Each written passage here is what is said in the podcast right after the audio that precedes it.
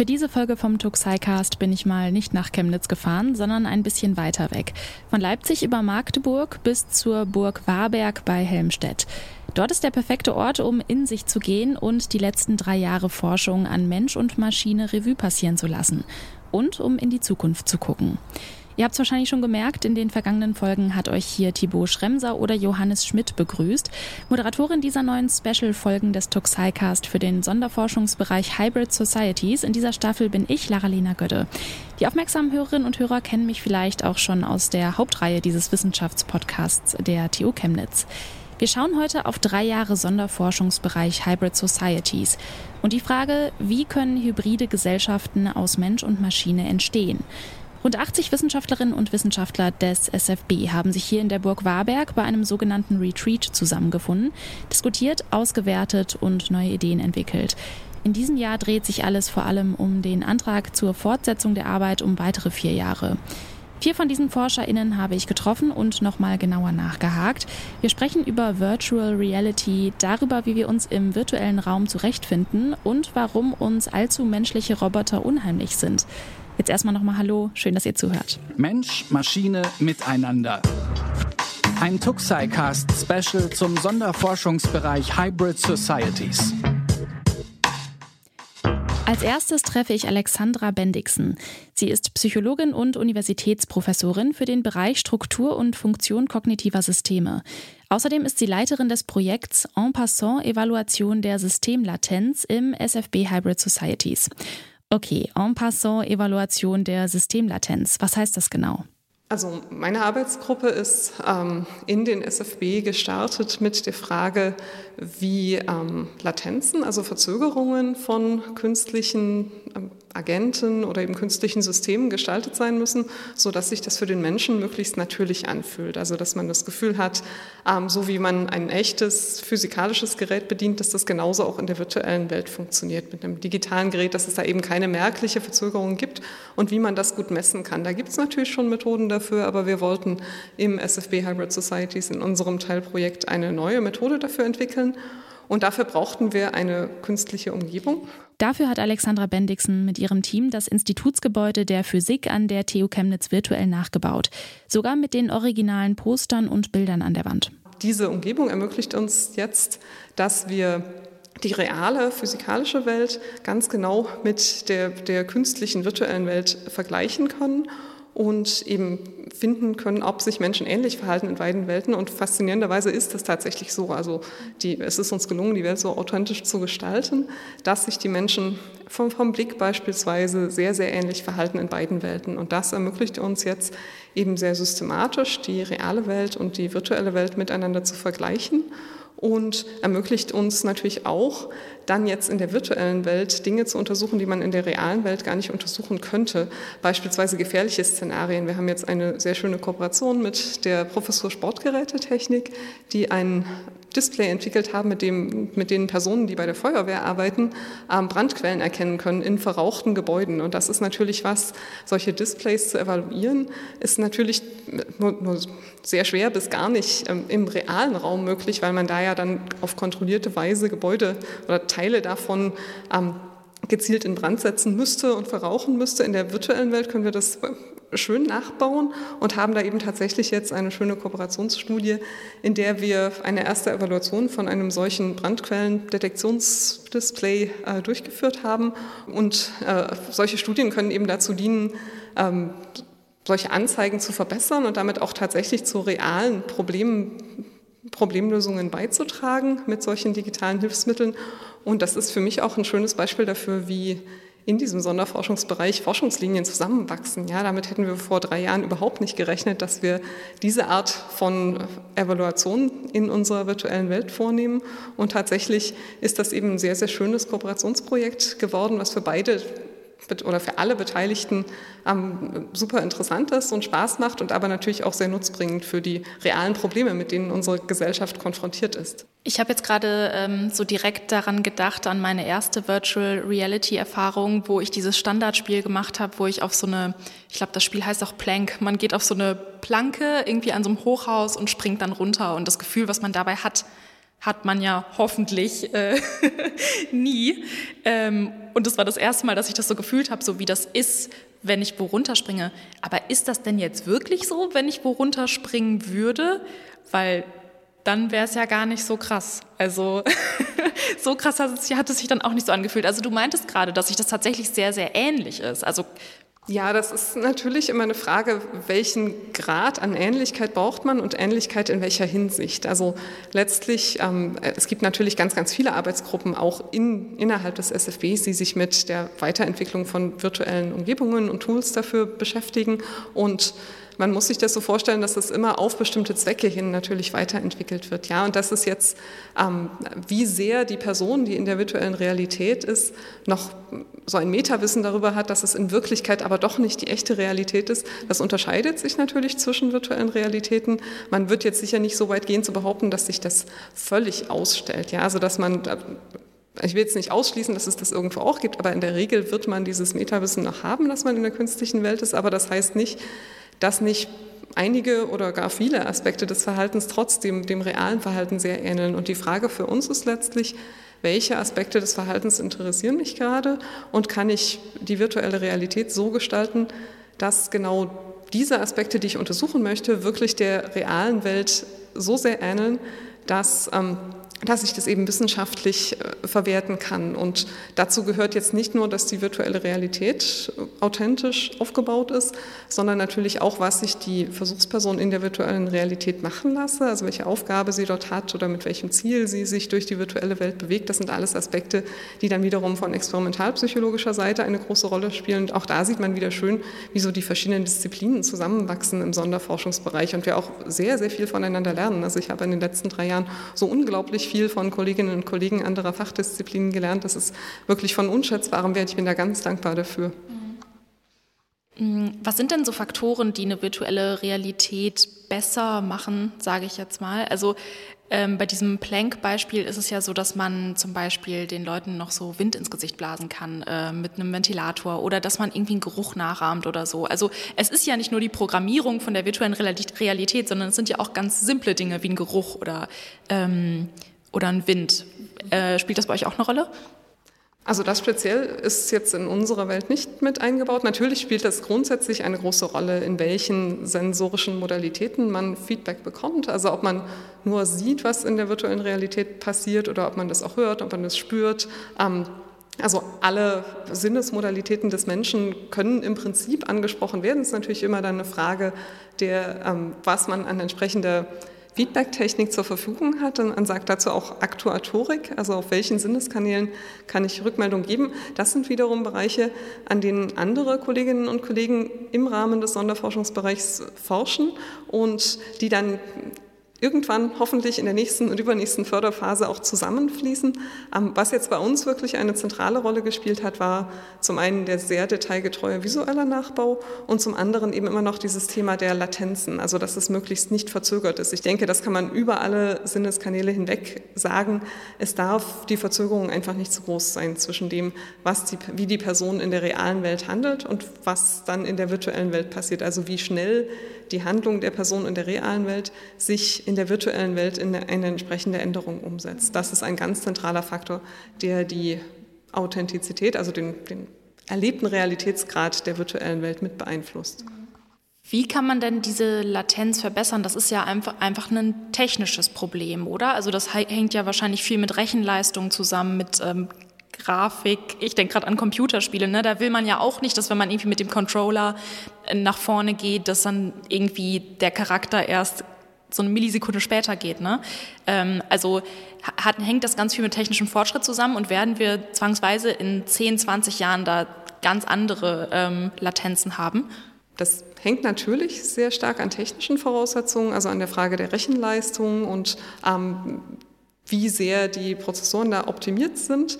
Aber es ist eben auch eine Frage des Menschen, der sich in der virtuellen Realität beschäftigt. Und das ist dann wieder eine Expertise, die ich stärker einbringe als Experimentalpsychologin. Der Mensch kann sich ja auch gewöhnen an bestimmte Verzögerungen.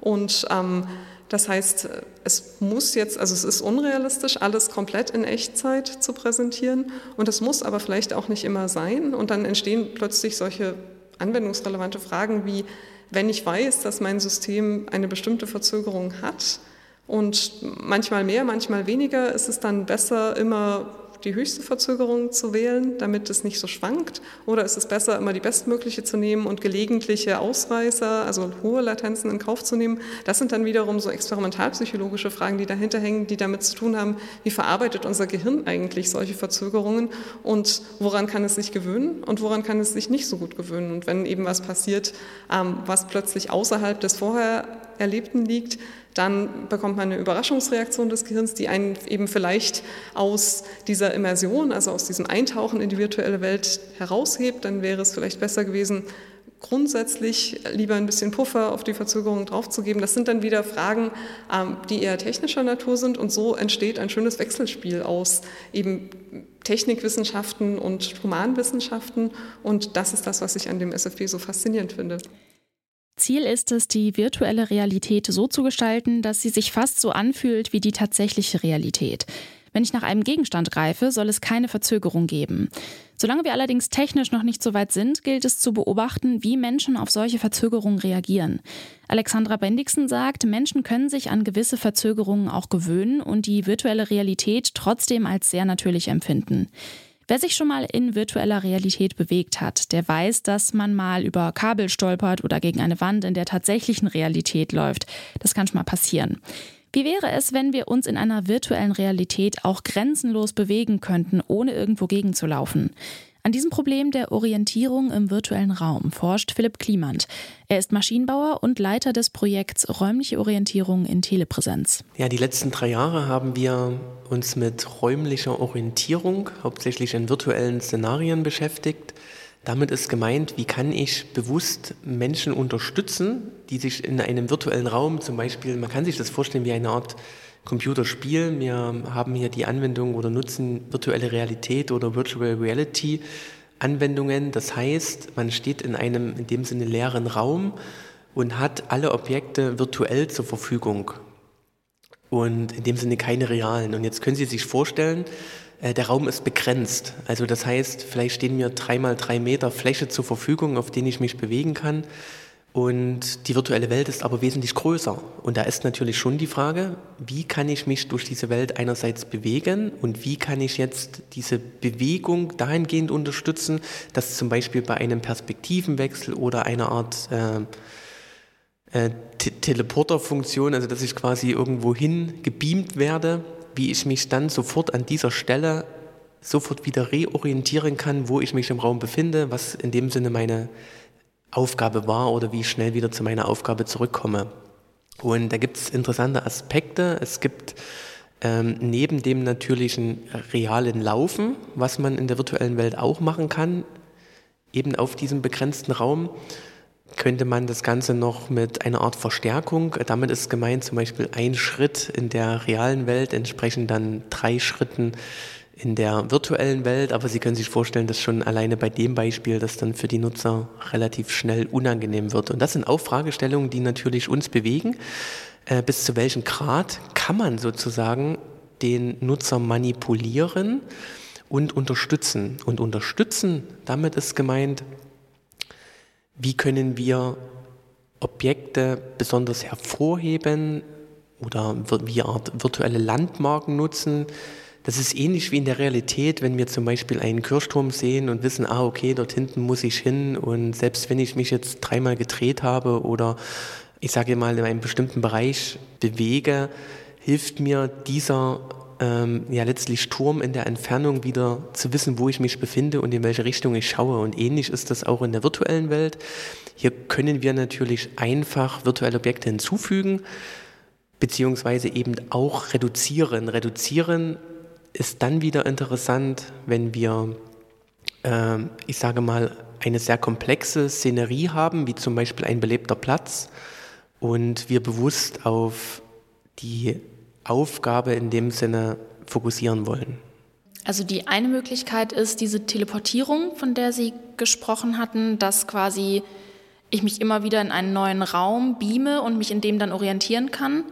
Ähm, und eine andere Möglichkeit wäre ja auch äh, so eine Art Leerlauf, oder? Dass ich zum Beispiel mit dem Fahrrad unterwegs bin, aber nicht wirklich mit dem Fahrrad unterwegs bin, sondern quasi leer trete oder irgendwie leer fahre oder zum Beispiel auf einem Laufband stehe, dann könnte man ja in einem gewissen kleinen Raum, könnte ich mich ja in einem riesigen virtuellen Raum fortbewegen. Was gibt es noch für Möglichkeiten? Sind das grundsätzlich so die Möglichkeiten?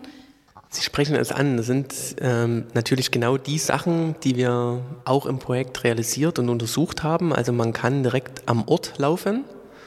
Ähm, das nennt sich auch Walking in Place.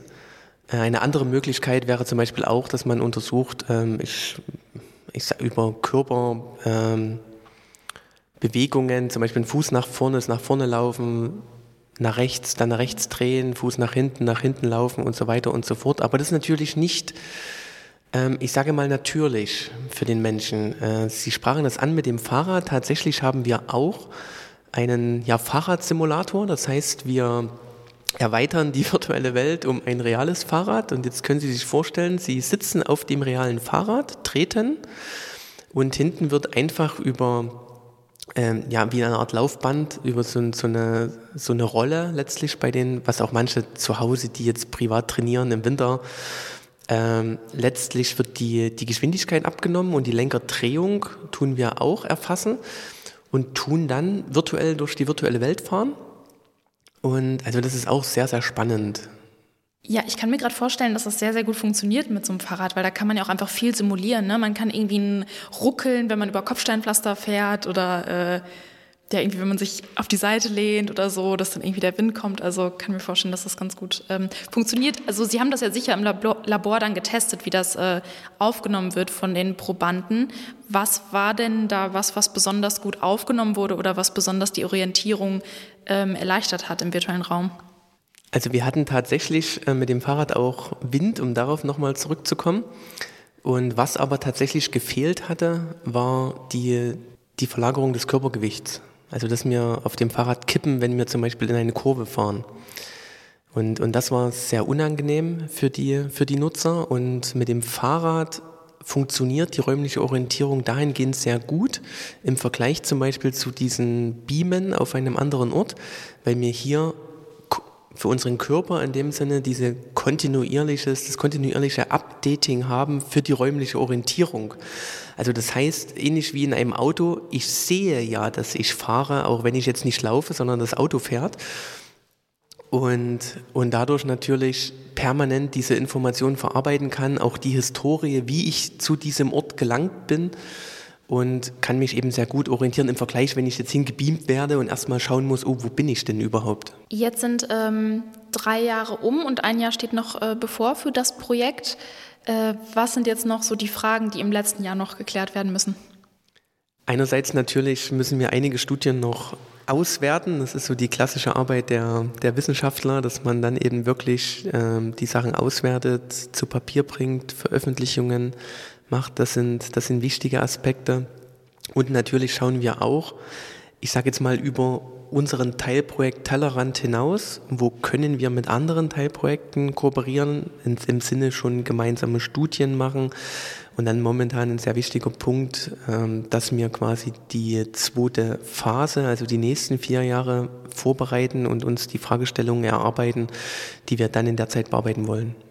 Bei uns ist der, soll der Fokus dann sein, dass wir neben ähm, der reinen räumlichen Orientierung in den virtuellen Szenen auch den nächsten Schritt in dem Sinne wagen auf reale Objekte und dort den Aspekt, Sie können sich vorstellen, Sie haben äh, Agenten, die komplett autonom agieren, zum Beispiel Lieferroboter. Jetzt mal 15 Jahre in die Zukunft gedacht, teilweise ist das ja auch schon Realität. Und jetzt kann es aber sein, dass so ein Lieferroboter Hilfe benötigt. Zum Beispiel, es ist ein äh, Bordstein oder ein anderes Problem, was auftritt, der kann sich nicht bewegen. Und da soll ein Teleoperateur sich draufschalten und er muss ja sofort und schnell realisieren, ähm, wie, wo befinde ich mich, wie kann ich helfen. Und das kann sogar bis hin zu kritisch sein, wenn Sie sich vorstellen, Sie fahren in einem autonom fahrenden Bus und jetzt muss ich ein realer Fahrer draufschalten, weil der Bus vielleicht merkt, oh, hier gibt es ein Problem. Ähm, sicherlich klar, Not halten, also dass der Bus anhält, das geht immer, aber es gibt sicherlich da auch ein, zwei Aspekte, wo man sagt, okay, wenn der äh, Fahrer das schnell erfassen könnte, könnte er vielleicht ohne jetzt eine Notbremsung oder was auch immer äh, die Situation lösen. Und da geht es uns darum, wie können wir jetzt auch den Teleoperateur, der vielleicht 500 Kilometer entfernt sitzt, so unterstützen mit Zusatzinformationen, dass er die aktuelle Situation schnell erfasst und entsprechend positiv und schnell akkurat ähm, agieren können. Und dafür setzen wir auch sogenannte Augmented Reality Technologien ein, das heißt erweiterte Realität. Und damit ist gemeint, dass wir Zusatzinformationen, ähnlich wie das Beispiel mit dem äh, Kirchturm, in der virtuellen Welt, den kann ich ja auch stark vereinfacht einfach mit in das Kamerabild mit einblenden und weiß so, ach okay, dort hinten ist zum Beispiel mein Ziel oder dort hinten ist der Kirchturm und da weiß man wieder, in welche Richtung man, man agiert. Gerade bei einem Lieferroboter, wenn Sie sich das vorstellen, er befindet sich auf einem großen Platz mit vielen Leuten. Nun hat er eine relativ niedrige Höhe, dadurch eine niedrige Kameraposition. Ähm, und ja, zieht dann in dem Sinne nur Füße. Dann ist es schon interessant, wo ist das Ziel, das vielleicht zusätzlich einzublenden, auch Informationen, wie man es auch aus dem Auto letzten Endes mit kennt, wie weit ist noch was bis dahin und so weiter und so fort. Das sagt Philipp Kliemand. Er ist Maschinenbauer und Leiter des Projekts Räumliche Orientierung in Telepräsenz. Seine Forschung ist wichtig, wenn es zum Beispiel darum geht, dass man sich in virtueller Realität auf einen Roboter schaltet, weil der etwa an einem Hindernis auf dem Weg stehen geblieben ist. Wie solche Roboter aussehen und was sie da mit uns Menschen kommunizieren, das untersucht die Soziologin Sabrina Tietz im Teilprojekt Soziale Displays zur alltagsweltlichen Zurechenbarkeit von verkörperten digitalen Technologien. Sie erklärt mir, welche Roboter sie bei ihrer Forschung so getroffen hat. Zum Beispiel einen sogenannten Gesundheitsroboter, der heißt Alice und dieser Roboter ist humanoid gestaltet, der ist ungefähr 60 Zentimeter groß und der Roboter sitzt aber überwiegend bei den Interaktionen, die wir über einen Dokumentarfilm analysiert haben, auf einem Stuhl, auf einem Sofa, hat aber ein, ein Torso und Gliedmaßen, kann aber gar nicht laufen. Das heißt, das wäre eine Fähigkeit, die vielleicht angezeigt wird oder wo der Mensch annehmen könnte, dass das Gerät auch läuft, aber diese Fähigkeit ist gar nicht umgesetzt in dem Design der Maschine. Uns geht es konkret darum, am Ende des Projekts eine Typologie aufzustellen von sogenannten nichtmenschlichen anderen, das heißt Akteure, wo wir schauen, wie das Problem dieser Kontingenz, wie damit umgegangen wird, was die Maschinen nun jetzt können oder halt nicht und wie das in dem Design dieser Maschinen kommunikativ verarbeitet ist. Also was ich an den Fällen, die ich mir angeschaut habe, erkannt habe, ist dass insbesondere dadurch, dass sie sehr kontrastiv sind, ich habe zum Beispiel dann im Vergleich zu dem Gesundheitsroboter Alice auch autonome Fahrzeuge oder Lieferroboter mir angeschaut. Und hier haben wir natürlich ganz andere Kommunikationsmodalitäten. Zum Beispiel bei dem Lieferroboter, den ich mir angeschaut habe, ist es so, dass keine Anzeigen dafür sind, wie das nächste Fahrverhalten ist, ob das Gerät jetzt abbiegen wird, wann es hält. Das haben wir beim autonomen Bus schon eher, weil es sehr ähnlich zu einem normalen Fahrzeug gestaltet ist. Aber all diese Aspekte müssen halt in dem Design umgesetzt werden, damit Menschen, wie ich vorhin sagte, in den alltäglichen Handlungen wissen, wie dieses Gerät nun agieren wird und wie ich auch als Mensch mit dem Gerät umgehen könnte. Also welche Modalitäten kann ich überhaupt an dem Gerät nutzen und wie mache ich das? Sabrina Tietz und ihre Kolleginnen beobachten nicht nur Roboter, sie entwickeln auch eine Typologie, welche Arten von Roboterdesigns es gibt. Im Blick auf die Typologie, welche verschiedenen Akteure wir in Bezug auf Maschinen identifiziert haben, sind zum Beispiel, dass es Designs gibt, die sehr niedlich gestaltet sind. Ein Lieferroboter, den ich mir angeschaut habe, der hat beispielsweise ein digitales Gesicht, was wie eine Katze dargestellt ist. Also es sind so Verniedlichungsstrategien, die vielleicht auch diese Hemmschwelle mit den Geräten zu interagieren ein bisschen ebnen soll. Und weitere sind, dass die Geräte ähm, responsiv gestaltet sind, dass ich halt eine, eine Reaktion auf meine eigene Handlung von dem Gerät bekomme. Also es gibt eine, sei es durch ähm, Kameras oder andere Sensoren, dass das Gerät auf mich reagiert. Bei einem autonomen Bus ist es beispielsweise so, wenn man als Passant zu nah an dem Gerät vorbeigeht oder die Straße überquert, dass das einen gewissen Sicherheitsabstand von einem Meter gibt und das Gerät dann stoppt. Ähm, das wären responsive Designs und hier haben wir dann verschiedene entdeckt, die wir gerade noch ausarbeiten, basierend auf den Fällen, die wir noch erheben werden. Apropos niedlicher Katzenroboter. Kennt ihr diese humanoiden Roboter, die einfach nur unheimlich sind, weil sie nämlich viel zu menschlich aussehen? Was das Design von Robotern betrifft, ist es gar nicht so einfach, unseren Wohlfühlbereich zu treffen. Es gibt sie nämlich, eine Akzeptanzlücke, in der wir Roboter einfach nur unheimlich finden, obwohl sie versuchen, möglichst menschlich auszusehen. Dieses Uncanny Valley, der Gruselgraben, wurde ursprünglich im Jahr 1970 von Masahiro Mori, einem japanischen Robotiker, benannt. Wie Roboter menschlich oder auch nicht menschlich gemacht werden, darüber habe ich mit Sebastian Jansen gesprochen. Er ist Psychologe und Teil der Forschungsgruppe Menschliche Fähigkeiten in digitalen Technologien, Prozesse und Effekte von De-Anthropomorphisierung. Die erste Fragestellung, die wir uns gestellt haben, ist, ähm, wie wir vermenschlichen und da gibt es den Fachbegriff des Anthropomorphismus dazu. Ähm, und eigentlich, wenn man daran denkt, dann sind es meistens so die Designaspekte, also wie ein Roboter zum Beispiel aussehen kann, aber auch Aspekte, wie er sich bewegt, wie er sprachlich ist. Und wir haben uns die Frage gestellt, was jetzt zum Beispiel auch mentale Zuschreibungen machen. Also ob der zum Beispiel Emotionen erkennen kann, ob wir dem das zutrauen, ob wir dem das zuschreiben können, also mentale, menschliche Fähigkeiten und was das für eine Auswirkung hat auf die Interaktion mit dieser künstlichen Intelligenz. Wie habt ihr das denn praktisch untersucht? Habt ihr Menschen mit Robotern interagieren lassen oder wie sah das dann aus im Labor quasi? Genau, wir haben zwei, zwei Roboter, die bei uns im Labor stehen. Das ist einmal der kleine Nao und dann noch den großen Bruder oder große Schwester, wie man ähm, da gibt es auch ein anderes Forschungsfeld, was so das Gender von Robotern untersucht. Ähm, genau, wir haben die zwei Roboter, mit denen haben wir dann Probanden interagieren lassen und die haben einfach dann auf Fragestellungen unterschiedlich geantwortet, indem sie zum Beispiel einfach sehr mechanische Aussagen getroffen haben, wie auf die Rückfrage zu, wie es einem Probanden in der Corona-Pandemie erging, mit okay, nächste Frage oder alternativ dann ein bisschen emotionaler gestellt, dass dann die Antwort kam, oh, es tut mir aber leid, kannst du mir mehr darüber erzählen, wie es dir ergangen ist.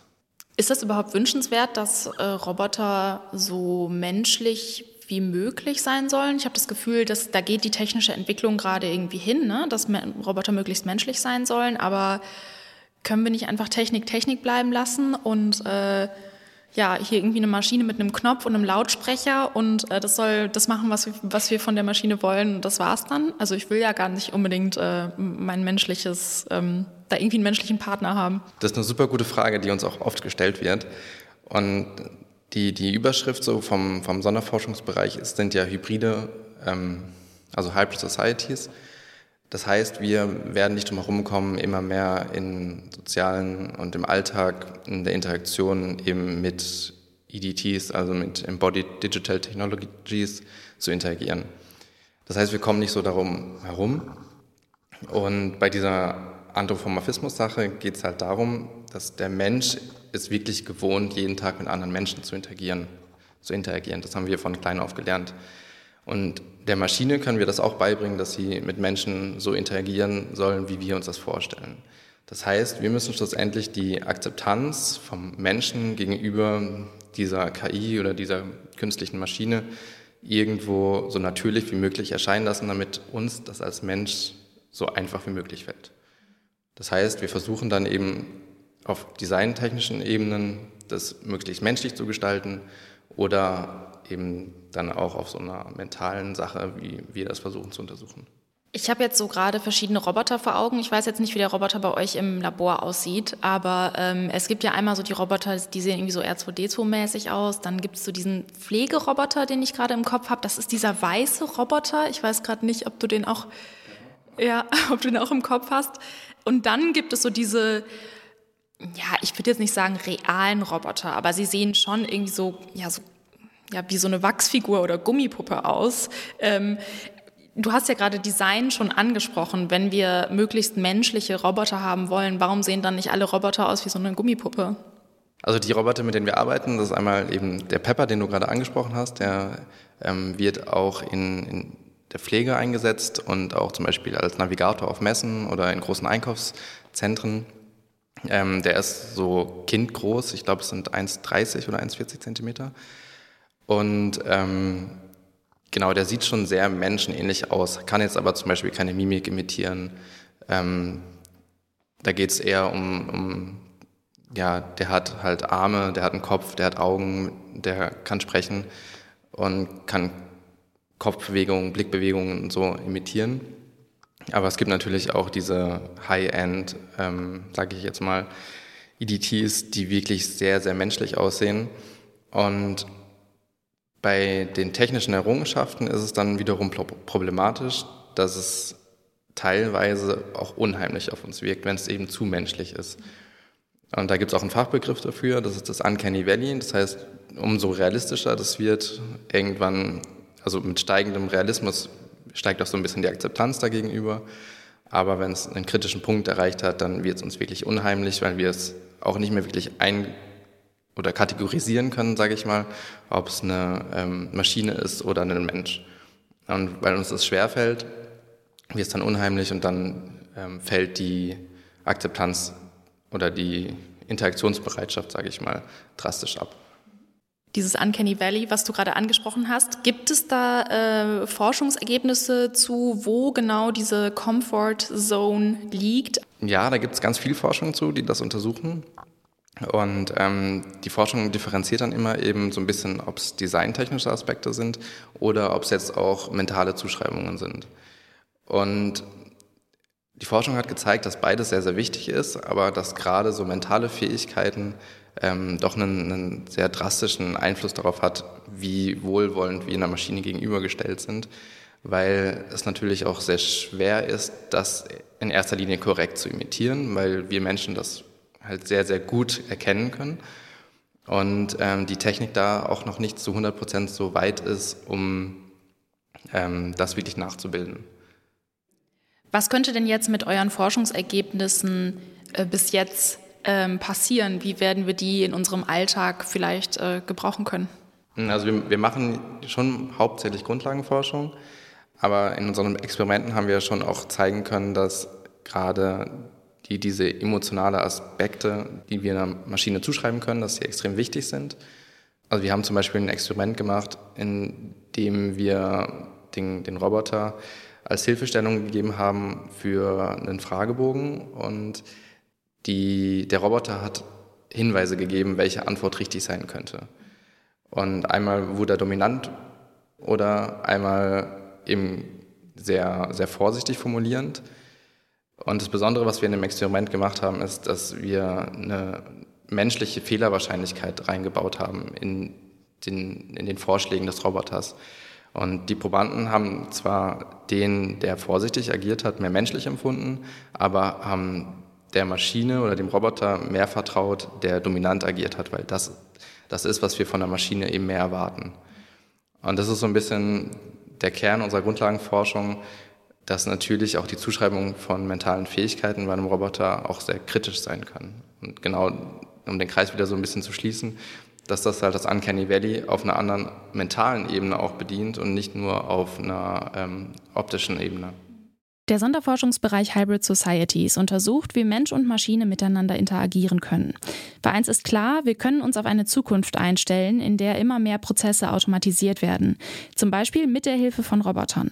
Ich bin gespannt, wie es in dieser Forschung weitergeht. Ob wir uns irgendwann wie selbstverständlich in der virtuellen Realität in waghalsige Abenteuer stürzen. Ob wir den Roboter bauen können, der optimal unsere Wünsche erfüllt, aber uns trotzdem keine Angst macht. Wir werden in dieser kommenden Staffel der Spezialfolgen vom Tuxicast in jeder Folge wieder genauer hinschauen auf einen der spannenden Teilbereiche des SFB Hybrid Societies. Ich freue mich, wenn ihr dabei seid und dann würde ich sagen, wir hören uns. Tschüss. Mensch, Maschine, Miteinander. Ein Tuxicast Special zum Sonderforschungsbereich Hybrid Societies.